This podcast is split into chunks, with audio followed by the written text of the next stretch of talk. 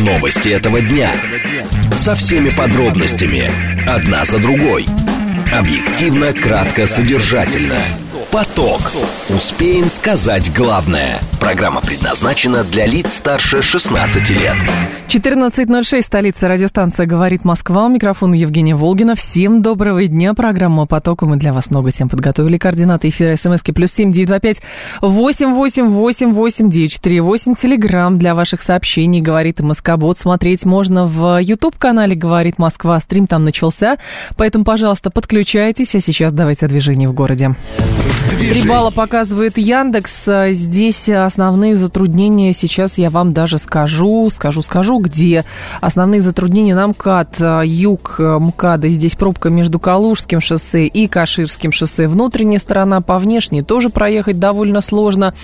Есть затруднения на МКАДе на внешней стороне перед Ленинградкой, но там традиционные затруднения. Также обращаю ваше внимание, что а, в Подольске а, случилось ЧП, там мост э, обрушился через речку, и, скорее всего, там тоже там все перекрыто, движения нет. А, в общем, через Пахру. Будьте, пожалуйста, внимательны, там уже уголовное дело возбудили.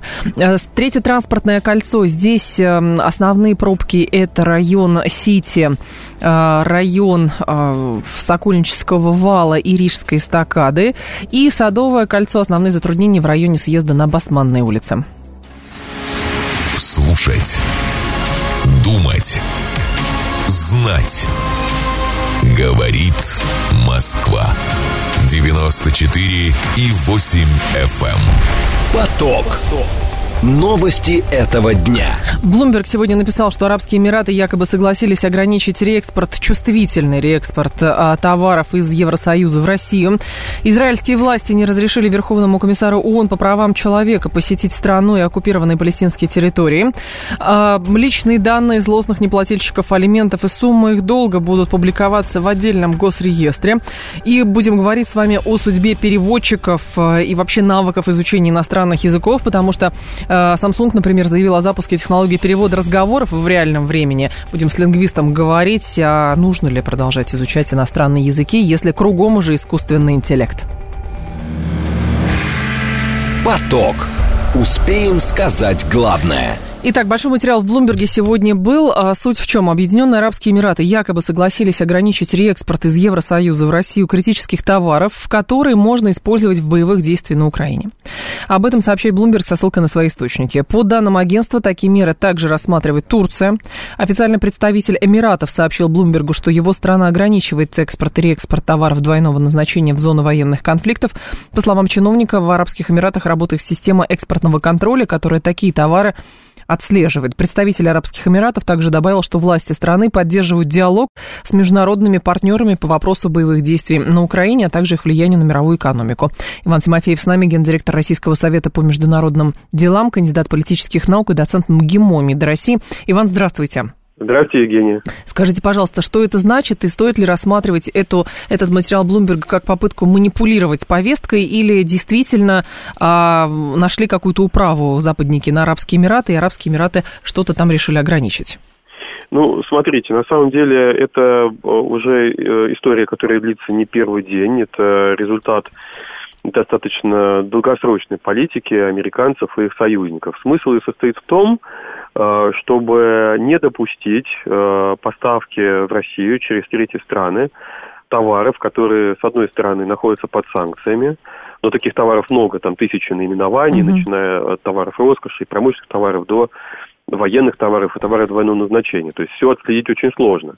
Поэтому американцы вместе с есовцами, с британцами, с японцами обозначили список из приоритетных э, наименований. Там 45 э, наименований, это электроника э, и это высокотехнологичные товары, которые Россия не может производить самостоятельно, но которые нужны для mm-hmm. развития сектора высоких технологий, военно-промышленного комплекса и так далее. И именно по этим группам товаров, по их контролю, они предпринимают наибольшие усилия, в том числе в работе с э, третьими странами, через которые такие поставки возможны. Ну и, конечно, ОАЭ как э, хаб, такой коммерческий, финансовый, привлекает внимание американцев. Они стремятся вот эти вот каналы, через которые товары двойного назначения, входящие в этот список приоритетов, могут попасть, эти каналы перекрыть.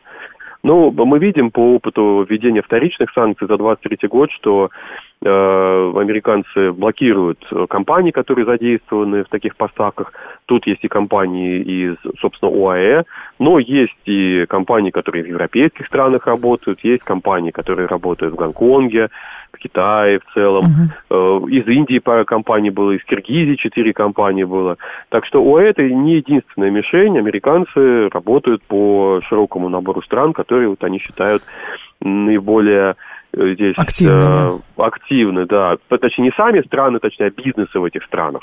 Ну, хорошо, Иван, а вопрос здесь возникает, во-первых, какова доля, например, вот этого реэкспорта, а, который относится к Российской Федерации через другие страны, и самое главное, какие есть механизмы у Штатов. Ну, я читала там а, еще от ноября 2022 года, что Бюро промышленности и безопасности yeah. США направляло и в Дубай, и в uh-huh. другие страны еще тоже уведомления, значит, yeah. о выявлении совершенных ими нарушений экспортного контроля Соединенных Штатов. Ну, то есть трансграничное право американское работает. Да. А механизмы-то какие у них есть? Механизмы есть. Смотрите, ну не только уведомления были, американцы регулярно направляют свои делегации э, в эти страны по mm-hmm. линии посольств, то, то тоже ведут разъяснительную работу.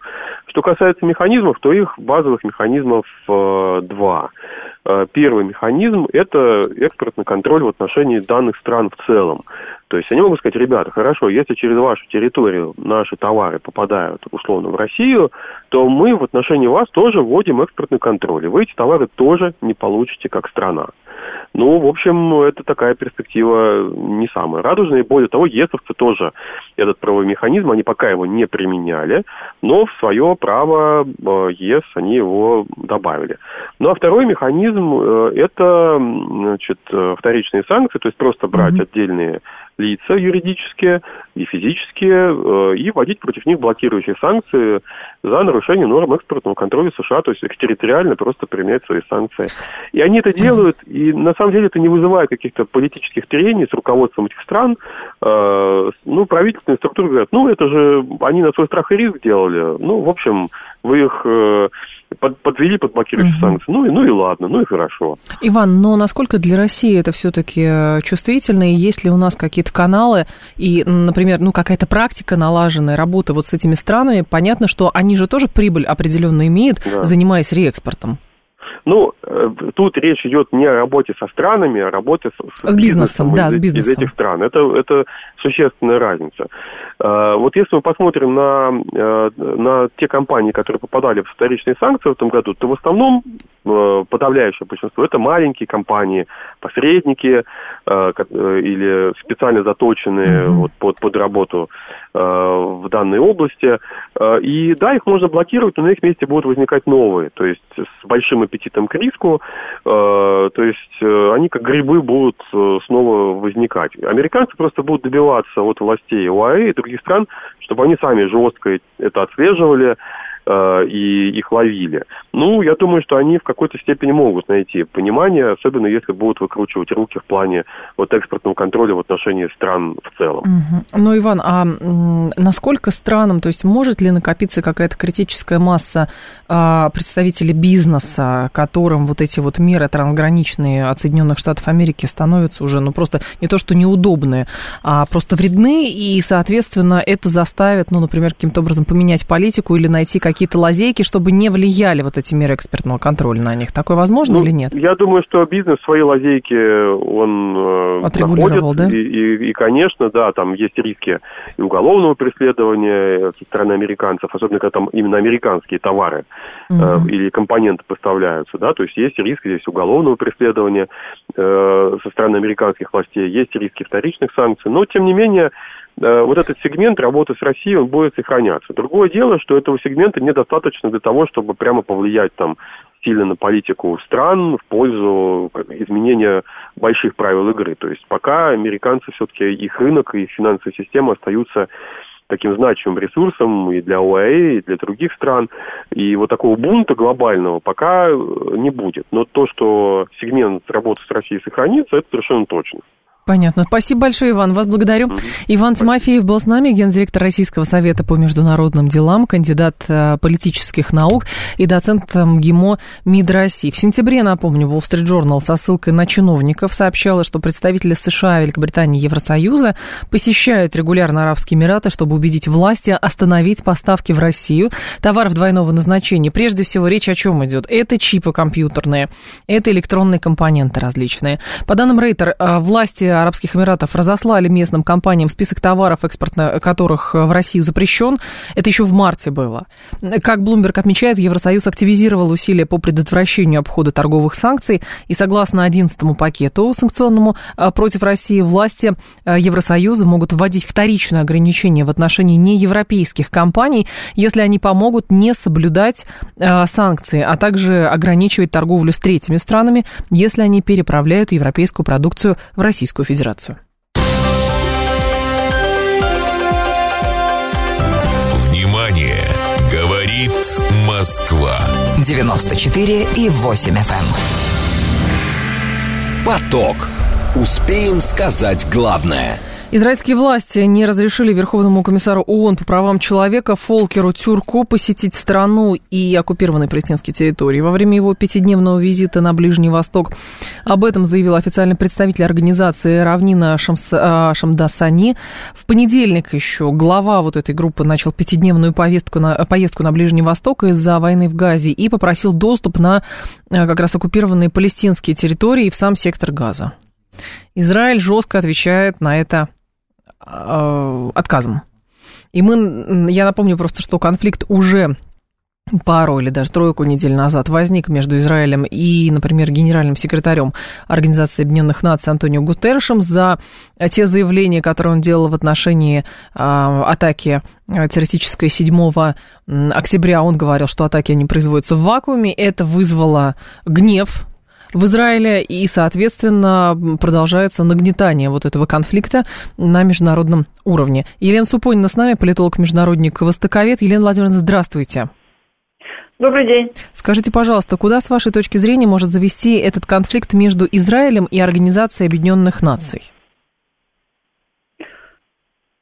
Ситуация в секторе газа обостряется, и не только в секторе газа, но и на других палестинских территориях, на западном берегу реки Иордан. Э, есть опасность расширения конфликта, а значит, э, поскольку все это продолжается, то и отношения между Израилем с одной стороны, и международными организациями с другой будут э, обостряться. Дело в том, mm-hmm. что Израиль нарушает сейчас э, принципы ведения боевых действий, нарушает нормы международного права.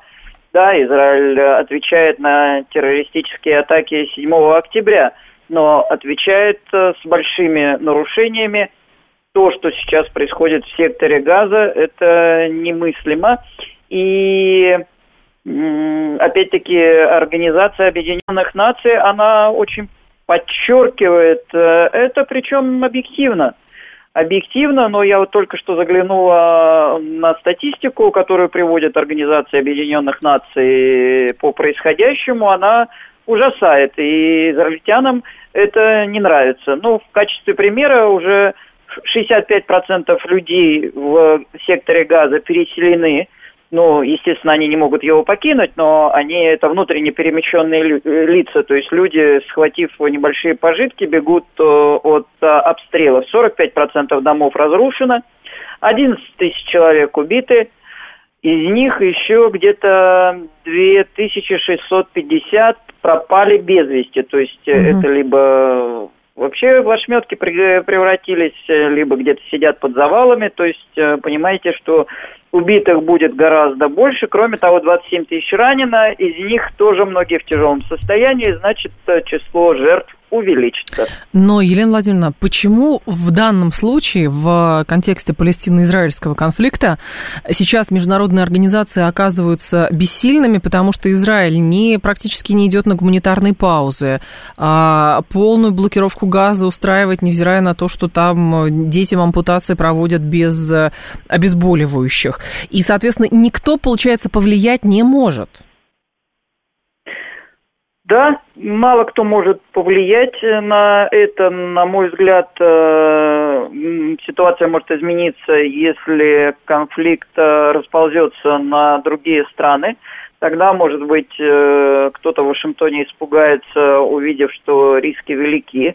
Пока, наверное, только американцы могут повлиять на Израиль с тем, чтобы его остановить. Но и то по моему впечатлению, механизмы у американцев э, тоже ограничены, да, и к тому же э, отчасти США извлекают выгоду из э, происходящего, Какое? ну, как всегда, Какое? из хаоса, который происходит.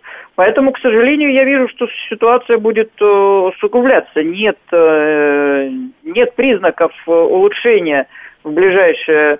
Дай бог, чтобы Россия сейчас э, вывезла граждан э, России из сектора газа, здесь тоже же проволочки возникают. Израильтяне все никак не, мог, не могут одобрить эти списки. А почему, но... кстати, в отношении России вот эта странная история с э, эвакуацией оттуда людей с российским гражданством? Потому что а, уже сколько вот этих коридоров было, и люди с другим гражданством пропускались, а с российским почему-то это как бы какой-то посыл Израиля России за то, что сюда Хамас приезжал, или как вы это видите?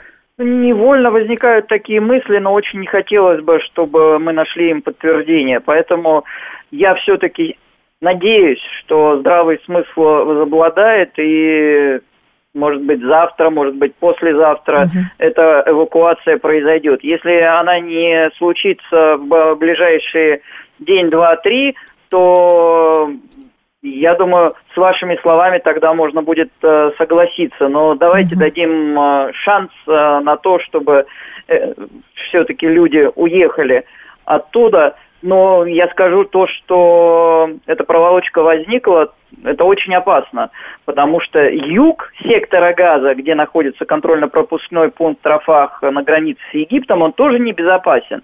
Вот израильтяне говорят, э, что вы, там, палестинцы, поезжаете с севера сектора газа на юг.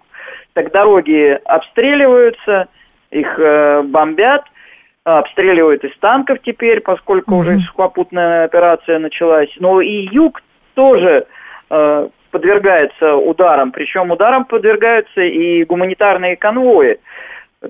Вот uh сейчас, опять-таки, он сообщил, что конвой из пяти грузовичков подвел, подвергся израильским ударам. Два грузовика э, э, разбиты полностью, водитель одного из них ранен. Жертв вроде нет, но это конвой, который совместно Международный Красный Крест, ООН и Всемирная организация здравоохранения везли в больницу Ашифа в Газе с там, с одеялами, лекарствами, с анестезией. Вы правильно заметили, Евгения, что сейчас э, не только там взрослым, но уже и детям, и беременным э, операции проводятся. Э, среди женщин тоже много раненых. Угу. Э, э, тоже про проводится без анестезии, без обезболивающего, э, потому что этих средств не хватает. Ну, собственно, об этом и сообщает управление ООН по координации гуманитарных вопросов, и это израильтянам не нравится. Но, Елена Владимировна, хорошо, но получается сейчас вот э, говорят, будет сегодня какое-то заседание опять в Совете Безопасности и так далее. Но эти заседания, они ровным счетом ни к чему не приводят. Ну просто все поохали, поахали, сказали, какой кошмар, и разошлись. Ведь даже президент Египта сейчас делает заявление, он говорит, что Египет и Катар выступили против решения палестинского вопроса за счет стран региона, но это имеется в виду, видим, прием беженцев, скорее всего. И возникает вопрос, что эти люди просто там вместе с э, там, людьми и с другим гражданством просто оказываются, ну, фактически в блокаде, в заложниках, и, в общем, непонятно, на что они могут рассчитывать. Да, в этом и ужас этой ситуации, что на глазах всего мира под телекамерами убиваются люди, никто не может это остановить, э, но что-то делается в плане оказания гуманитарной помощи, ведь э, если бы там не было ООН, э, Международного Красного Креста и там, э, другой помощи, просто национальной помощи, вот как Россия сейчас хочет угу. вывести э, людей, да? да, или вот э, мы слышим, что страдает индонезийская больница в секторе газа, но откуда там индонезийская больница? Это больница, которая построена на деньги, собранные жителями Индонезии, на благотворительные деньги. Но угу. все это время Индонезия, например, помогала с лекарствами. Они сейчас пытаются тоже как-то помочь, но без э, остановки боевых действий, хотя бы без гуманитарных э, пауз, Э, ситуация будет э, еще более усугубляться. При этом ООН платит жизнями своих сотрудников. 100 Сейчас человек погибло, уже... да, официальная статистика Да, 99 пришла. зарегистрированных убитых, но в ООН говорят, что есть еще пропавшие без вести, и еще 26 человек серьезно ранены, то есть э, вы правы, скорее число жертв среди сотрудников ООН, а это прежде всего Ближнее и Восточное агентство по оказанию помощи организации работ. Они долгое время помогали как раз э, палестинским беженцам в секторе Газа. Ведь часть жителей сектора Газа – это те самые палестинские беженцы, которые там туда бежали от предыдущих арабо-израильских войн. Угу. И поэтому ситуация очень тяжелая. Я не хотела бы внушать кому-то ложный там оптимизм э, словами, что сейчас это будет остановлено. Нет, видимо, в ближайшее время будет э, интенсификация боевых действий, потому что израильтяне боятся, что окрик из Вашингтона все-таки раздастся, и поэтому им, у них время чувствуется ограничено а, а на время, я, Владимир, прошу прощения. Да, но время-то для чего? Ведь политическое крыло Хамаса, которых Израиль тоже считает врагами, оно сидит в Дохе. Ну, здесь боевики какие-то есть, но убили 500 мирных, ну, может быть, убили одного боевика. То есть время-то какое поджимает для них, чтобы что? Сбросить газу в Красное море? Так об этом мы с вами говорили как-то и, и да, в самом начале конфликта, по, да, да, да. Формате, в начале конфликта, что как они собираются уничтожить эту радикальную группировку Хамас, если ее политические лидеры там не только в Дохе сидят, но и в Ливане, и угу. еще в других э, странах. Э, то есть Израиль, что еще больше пугает в этой ситуации, он не имеет четкой стратегии, а что дальше? вот заканчиваются боевые действия, как выстраивать э, жизнь-то дальше, куда э, денутся эти почти 3 миллиона человек. Ну, может быть, э, с севера их еще более уплотнят, хотя в секторе газа самая высокая плотность населения, угу. и оставят жить на юге, часть может куда-то просочиться через контрольно-пропускные пункты, но это же ужасающая гуманитарная ситуация, а времени не хватает э, на решение вот этих тактических задач. Стратегических Понятно. Э, у них э, нет, а тактические как, как можно больше произвести сейчас разрушение в секторе газа. Видимо, может быть, они рассчитывают, что это запугает и местное население, и угу. радикальные группировки. На мой взгляд, это не так. И потом раздается окрик из Вашингтона, наступают гуманитарные паузы, потом снова возобновляются боевые действия. Ну, в общем, ситуация тяжелая, и на этом фоне то, что австриец Фолькер Тюрк, э, Верховный комиссар ООН по правам человека, хотел поехать туда, ну, знаете, смелый человек смелый. Понятно. Мы знаем э, случай, и многие знали лично, Сержио де Мелло, бразильца, который в августе 2003 года был убит в Багдаде во время взрыва. Но израильтяне сейчас Верховному комиссару ООН э, не дали визу и не дают и другим сотрудникам ООН. Но вообще ситуация... Такого я еще не видела на Ближнем Востоке, а я, поверьте, многое повидала. Спасибо большое, Елена Владимировна. Вас благодарю. Елена Супонина была с нами, политолог-международник, востоковед. Новости, ваш комментарий вижу, после информационного выпуска зачитаю. Новости этого дня. Со всеми подробностями. Одна за другой. Объективно, кратко, содержательно. Поток. Успеем сказать главное. 14.36, столица, радиостанция «Говорит Москва». Микрофон Евгения Волгина. Мы с вами продолжаем. Несколько ваших сообщений, как и обещала. Какой 45% в газе разрушено? Вообще третья часть разрушена, говорит иногент. А вы считали? Кто-то говорит, там и 50% уже разрушено. А, поэтому, понимаете, ну, просто можно ориентироваться на спутниковые снимки, можно ориентироваться на статистику. Вот, но разрушений там очень много, там очень плотная застройка. Считается, что в секторе газа плотность населения вообще на один квадратный там, километр самая высокая на Земле. Там на очень маленьком участке живут 3 миллиона человек, из них, кстати, больше половины это дети. Поэтому среди детей там такая э, чудовищная статистика по погибшим. Так, Израиль ведут переговоры с Хамасом, есть некоторые успехи, например, по освобождению заложников, увеличение времени гуманитарных пауз. Я полагаю, тот же Хамас мог бы выдать Израилю лиц, которые зверски убивали мирных израильтян. К сожалению, израильская сторона не готова пока на принципиальные уступки. Во-первых, с чего вы взяли, что Хамас будет выдавать боевиков? Если такая операция, ну она же террористическая вылазка, она готовилась не в вакууме, она готовилась всеми. Понимаете? Она всеми готовилась. Поэтому говорит, что Хамас сейчас, ну что, вот выдать, чтобы что было?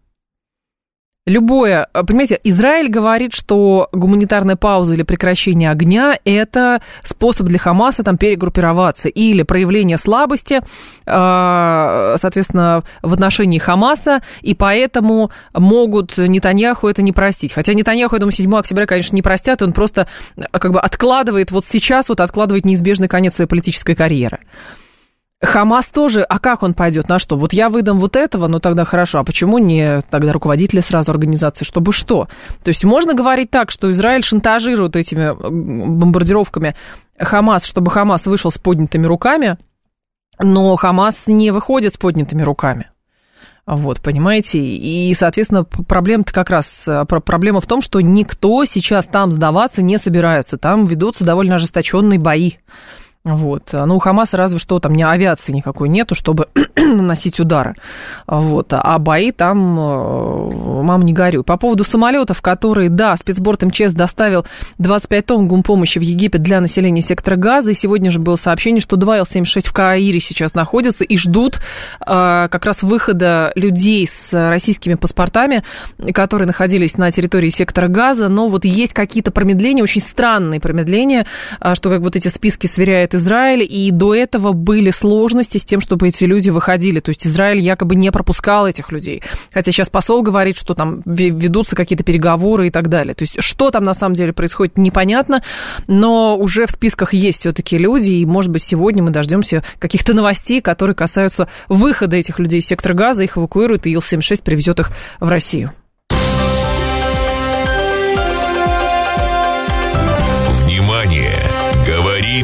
Москва. 94 и 8 FM. Эм. Поток. Успеем сказать главное. Личные данные злостных неплательщиков алиментов и суммы их долга будут публиковаться в отдельном госреестре. Об этом говорится в правительственном законопроекте, который приняла Государственная Дума в первом чтении, правда, пока. Речь идет о должниках, оштрафованных по админстатьям или объявленных в розыск. В Белом доме надеются, что создание реестра приведет к повышению мотивации должников. Опрошенные, правда, а, например, коммерсантам юристы расходятся в оценках эффективности идеи, поясняя, что данные о долгах после попадания в реестр реестр не скроешь от работодателей новых жен, но при этом с неплательщиков честно часто нечего взыскать, потому что у них ничего нет. Они вообще у них ничего нет. Людмила Айвар с нами, председатель коллегии адвокатов Трунов, Айвар и партнеры, руководитель общественной организации за права женщин России, доктор Юр Наук. Людмила Константиновна, здравствуйте. Здравствуйте, Евгения. Скажите, пожалуйста, позволят ли все-таки эти решения каким-то образом отчасти хотя бы решить проблему вот этого космического долга по алиментам, который есть в нашей стране? Ну, я думаю, что в какой-то степени, конечно, эти меры направлены на решение вопроса о погашении долгов, и, скорее всего, какие-то объемы долгов будут погашены, но полностью, естественно, эта мера не решит существующие в России проблемы. А, но в любом случае мы же не можем принять какую-то одну меру, которая решит все вопросы сразу и, и навсегда. И все станут угу. вдруг такими добропорядочными плательщиками алиментов, которые будут каждого третьего числа бежать в сберкассу и переводить своим детям или родителям алименты. Но эта мера одна из тех мер, которые принимаются законодателем для того, чтобы как-то эту проблему решить. И, конечно, она направлена на то, что кто-то из э, людей, обязанных платить алименты, подумает, ну вот сейчас попаду в эту тоску позора, да, в этот черный список, а у него отношения, ему надо жениться или там замуж выходить. А э, это будут открытые данные, которые, с которыми можно будет ознакомиться. Так они Конечно, же сейчас, вот я прошу прощения, Людмила Константиновна, и сейчас же эти данные открыты на сайте ФССП, можно все это найти. Я просто пытаюсь понять, а в чем тогда разница вот реестра ФССП и реестра, который сейчас принимается? Ну, на самом деле это где-то будет перекликаться одно и то же. Там есть эти данные, здесь есть эти данные. Просто это единый такой учет по всей России, который, а, который будет, э, видимо, на сайте Министерства юстиции размещаться, на сайте Федеральной службы судебных приставов.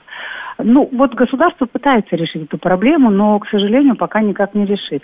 И меры-то, наверное, должны быть приняты другие. И вот сейчас у нас наши законодатели начали обсуждать вопрос а, алиментного фонда, так называемого, о котором мы говорим уже больше десятка лет, когда государство из своих средств платит а, прожиточный минимум на содержание ребенка, и потом уже с должника взыскивает эти деньги тем или иным способом. Это тоже решение вопроса того, чтобы дети не голодали, у, дети, у детей был какой-то минимум для того, чтобы обеспечить а, существование и, и жизнь этого ребенка, хотя бы лишнюю конфету ему купить. Потому что действительно баснословные долги, действительно баснословная проблема на самом деле. И тут э, безответственность наших должников по алиментам перед э, выполнением своих обязанностей по оплате алиментов. Но, Людмила Константиновна, ну вот эти реестры есть. Даже когда открылась вот эта база данных судебных приставов, вроде бы говорили, что это эффективно. Но там же а, как раз и ваши коллеги отмечают, что проблема даже не в том, чтобы найти этого должника, а в том, чтобы заставить его платить, потому что он говорит, а у меня ничего нету. Ну вот ничего нету, вот как хочешь, так и крутись. Да, у него ничего нет, только ездит он на машине, оформленной на папу, живет он в квартире, оформленной на жену, и все у него... Все у него есть на самом деле. у него народ. Да, да, и тут нужно смотреть ведь не потому, что у него есть э, реально, что у него есть фактически, и чем он пользуется, э, какие у него есть э, материальные ресурсы, даже если они оформлены на иное лицо, всегда можно... Ну вот как, давайте пример возьмем, да, у нас сейчас по закону а, можно обратить взыскание, если, если должностное лицо не доказывает, что деньги были заработаны mm-hmm. законным путем, то по иску Генеральной прокуратуры эти денежные средства обращаются в доход государства. Неважно, на маму, на папу оформлены или на какого-нибудь дальнего родственника. Но почему нам не применить эти же методы здесь и сейчас? Если э, у человека, э, если человек пользуется какими-то материальными благами, наложить арест, взять машину, на которой он ездит. Пусть он доказывает, что это не его. Если то лицо, на которое оформлено, не докажет, что это приобретено на заработанные деньги, значит, мы, у нас, мы будем презюмировать, что это имущество принадлежит должнику. И тогда, наверное, решится вопрос долгов. Ведь небольшие. На самом деле алиментные обязательства, они ведь небольшие. Ежемесячно максимальные суммы, которые выплачиваются, но они в общем-то, слезные. Если мы возьмем прожиточный минимум, который обязаны платить, ну, ну сколько? Ну, 17, ну, 18, ну, 25. Ну, это, это в лучшем считать? случае, если 17-18 да, будут платить, да, а так да. есть и гораздо меньше. Конечно, конечно. А есть те, которые просто не хотят платить. А вот те, кто не хочет работать и платить, ну, наверное, надо какие-то принудительные меры mm-hmm. по трудоустройству. А есть у тебя алимент, э, алиментные обязательства? Устраивайся на работу сам. Не можешь сам устроиться? Хорошо, государство тебя пристроит Понятно. на работу, будешь нести улицы, будешь зарабатывать. Много, мало, неважно. Главное, чтобы ребенок получал какое-то содержание. Спасибо большое, Людмила Константиновна. Вас благодарю. Людмила Айвар была с нами, председатель коллегии адвокатов Трунов Айвар и партнеры руководитель общественной организации за права женщин России. А долги по алиментам, кто-то говорил, а что за сумма-то вы все обсуждаете, что космические, а нету данных. А я вам скажу, 21 год 156 миллиардов рублей, 2 миллиона должников, 156 миллиардов рублей. Вот и разделите. Сейчас дает статистика просто более 150 миллиардов, и все. Это круче, чем по ЖКХ. А, долги. Почему? Вы не платите алименты. Позвоните, пожалуйста, расскажите. Неплательщики, позвоните. 7373948, телефон прямого эфира. Откуда такая убежденность? Что вот, ну правда, может быть, вам действительно сложно на работу устроиться, может быть, что. Почему люди не платят алименты? 7373948, телефон прямого эфира. С какими сложностями, например, вы сталкиваетесь, если вы взыскиваете эти алименты? Какие сложности? Или нет этого? Так, э, презумпция невиновности, я не должен оправдываться, докажите сами, говорит Максим Милотов. Нет, Максим, гражданское законодательство. Гражданское законодательство, то есть если вы, например, по каким-то причинам не платите алименты своему ребенку, то на вас подается в суд, суд потом смотрит там, или приставы смотрит, что есть какое-то имущество, его превентивно, ну, это вот идея, да, превентивно можно арестовать, а потом, а вы доказываете, что это ваше. Это же не уголовное наказа... э, право, это гражданское право, доказывайте, что вы правы. А суд потом посмотрит, чьи аргументы лучше. Вот и все. А лучше просто платить алименты, и никаких проблем не будет. Никаких проблем не будет. Будете ездить на своем Порше, будете оформлять квартиру на себя, все что угодно. Просто можно платить эти деньги. Самый простой вариант. Самый простой вариант. Закон, тогда закон правильный, говорит Максим. А, видите, как я вас убедила в этом. А, еще, вот не надо рожать тем, кто этого недостоин. Я про мужиков позорище ну, рожают-то не мужчинам, а рожают просто, а потом с этими мужчинами что-то происходит. Они говорят, вот твои 5 тысяч рублей, 4 тысячи рублей, и все. Здрасте, алло, слушаю вас. Здравствуйте, Павел. Москва. Да, Павел. Ну, на самом деле, как бы у меня, я не плательщиком элементов не являюсь, у меня дочке 26 лет. Но э, по жизненному опыту сталкиваюсь с разными ситуациями, начиная от действительно не хочу, не буду, то, что автоматически осуждаю, тут как бы вопросов нет. Но с другой стороны, вот, например, двоюродный брат сестры, э, моей жены. Угу.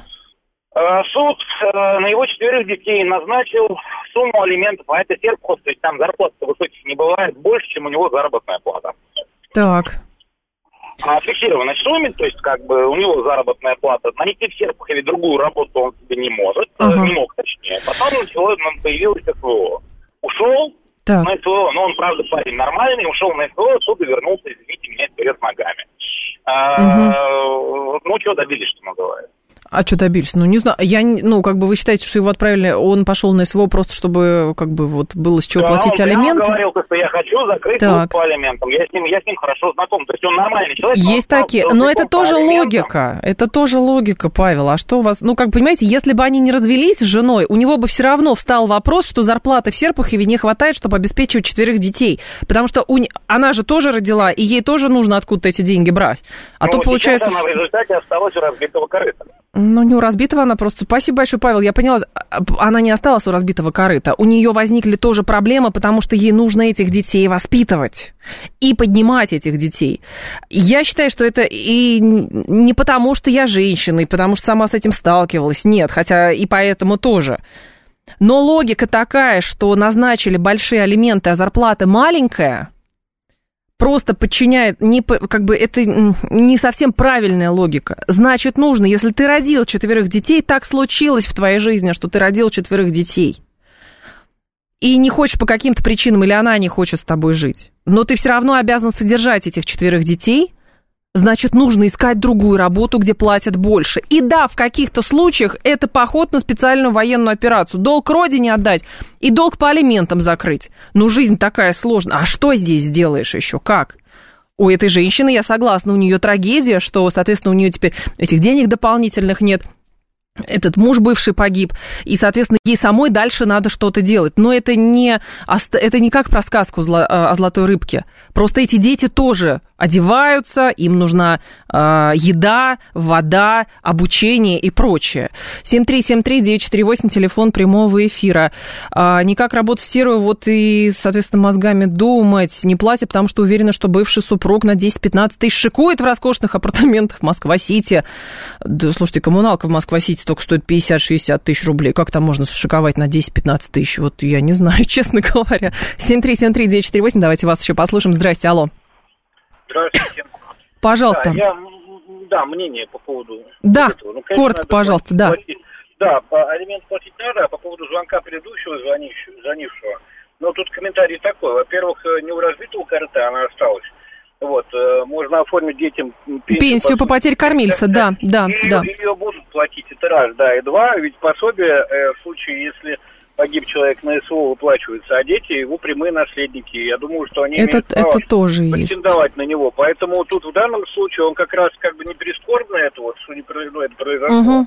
Но он как раз их обеспечил, наверное, лучше. А по поводу вот этого тоже, да, что суд в фиксированном размере назначил он троих детей, больше, Сколько, чем да. такого не бывает. Либо он дело на самотек пустил, и, ну, как бы, да, в суде взыскивали, его не было.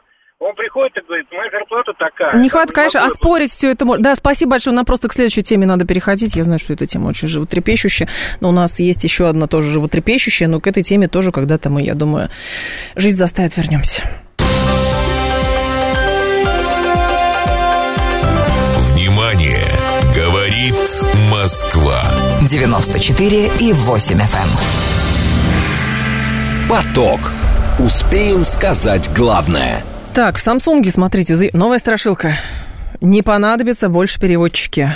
И не нужно будет изучать иностранные языки. А почему пугалка? Потому что, в общем, на развитии мозга это тоже сказывается. В общем, Samsung заявил о запуске технологии перевода разговоров в реальном времени. Речь идет о встроенной функции All Life Translate Call, то есть э, смысл здесь в чем, как это преподносится.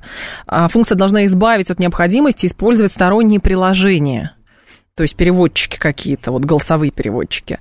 Соответственно, Здесь речь идет не о том, что кто-то пиарит Samsung, нет, а речь идет о том, что уже а, многие специалисты, которые прочитали и прокомментировали эти новости, говорят, что, в общем, переводчикам скоро придется попрощаться со своей работой, но всячески призывают не бросать изучение иностранных языков, потому что все мы иначе окажемся во власти искусственного интеллекта, а как он там переведет, тоже непонятно. Игорь Исаев с нами, замдиректора Института языкознания РАН, кандидат филологических наук, а, соведущий лингвистического подкаста «Глагольная группа». Игорь Игоревич, здравствуйте.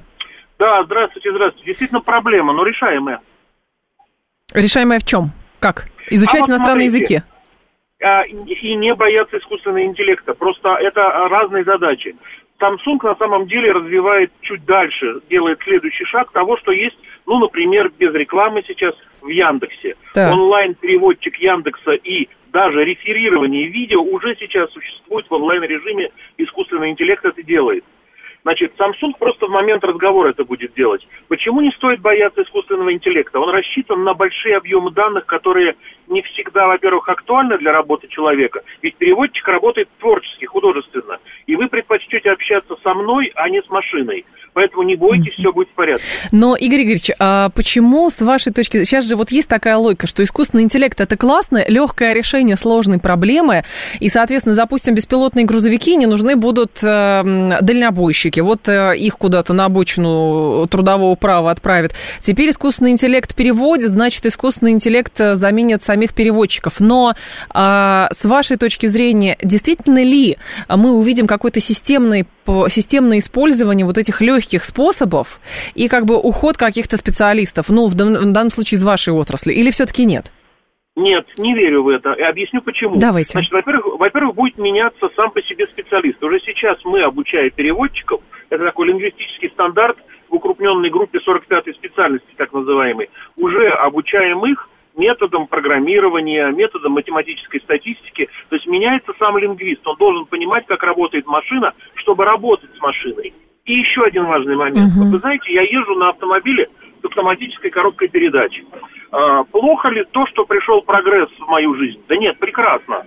Плохо ли, что перестали частично делать механические коробки? Да нет, будут делать другие автоматические. Поэтому а, проблема в другом человечество не совершенствуется эмоционально, морально, получая такую поддержку. Это будет решение больших объемов данных при помощи искусственного интеллекта. Например, технический перевод, который совершенно чудовищный в объемах, человеку не нужен, неприятен. Давайте так будем. А, Игорь Игоревич, зачем изучать иностранные языки? А, для разных целей. Значит, совершенно точно не для высшего образования, потому что некоторые абитуриенты совершают ошибку, приходя изучать, например, китайский язык. Для того, чтобы стать переводчиком, э, недостаточно изучать язык, нужно культурологию uh-huh. и прочие связанные вещи с языком. А для того, чтобы быть специалистом в области межкультурных отношений. Дети изучают русский язык, английский язык, немецкий с детства как родной без университета. Искусственный интеллект э, не может в своих подборках как раз э, э, как бы изучать или использовать культурологические аспекты и так далее. То есть нет такого, что искусственный интеллект будет совершенней какого-нибудь полиглота, например. Может быть. Может Я пользуюсь быть. чатом GPT платным. Он очень неплохо делает, например, коды на Python пишет. Лучше, uh-huh. чем я. Но, значит, исчезнет ли при этом человек? Нет, не исчезнет, потому что эти коды кто-то должен проверять, этим кто-то должен управлять. Будет меньше специалистов а, бесконечно широкого человеческого профиля. Мы станем все предметнее, чуть уже. Это да.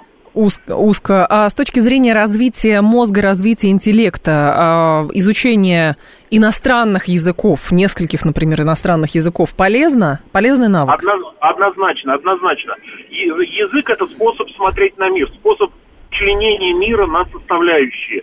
цвета, предметы реальности. Все это мы понимаем только потому, что это названо в конкретном языке. Несколько языков увеличивает нашу способность mm-hmm. шире смотреть на мир и быть гуманнее в конечном счете. Спасибо большое, Игорь Игоревич. Вас благодарю. Игорь Исаев был с нами, замдиректор Института языкознания РАН и соведущий лингвистического подкаста «Глагольная группа» а, про иностранные языки. Вы рады внедрению искусственного интеллекта и говорите, что ура легким решением сложных вопросов. Так, сейчас телефонное голосование запущу, секунду.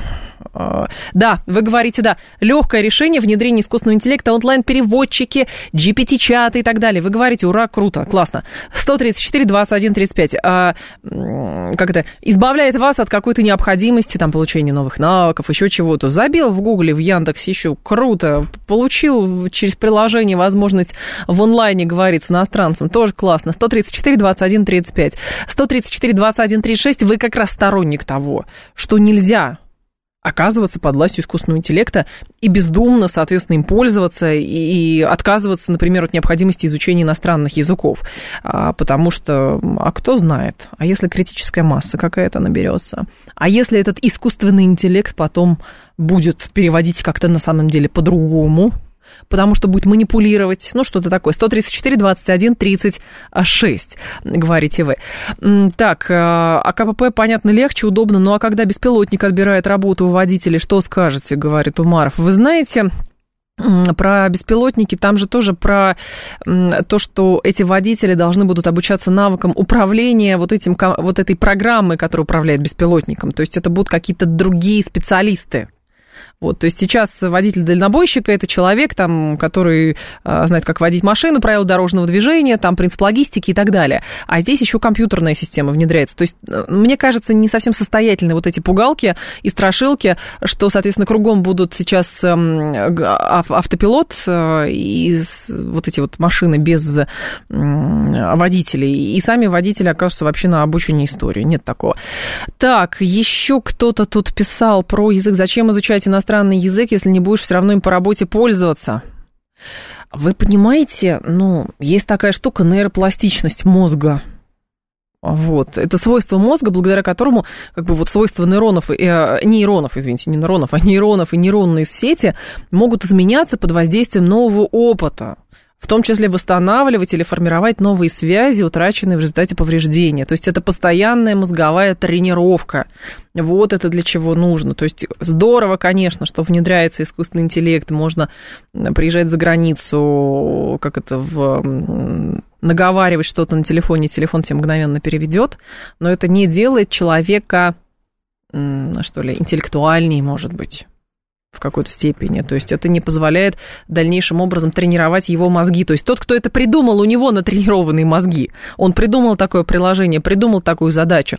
Отказываться от э, изучения иностранных языков, вообще новых знаний, это, конечно, как говорят, нужно слушать сложную музыку, нужно читать сложную литературу, художественную сложную литературу, и нужно изучать иностранные языки, профилактика деменции. Ну, есть такая точка зрения.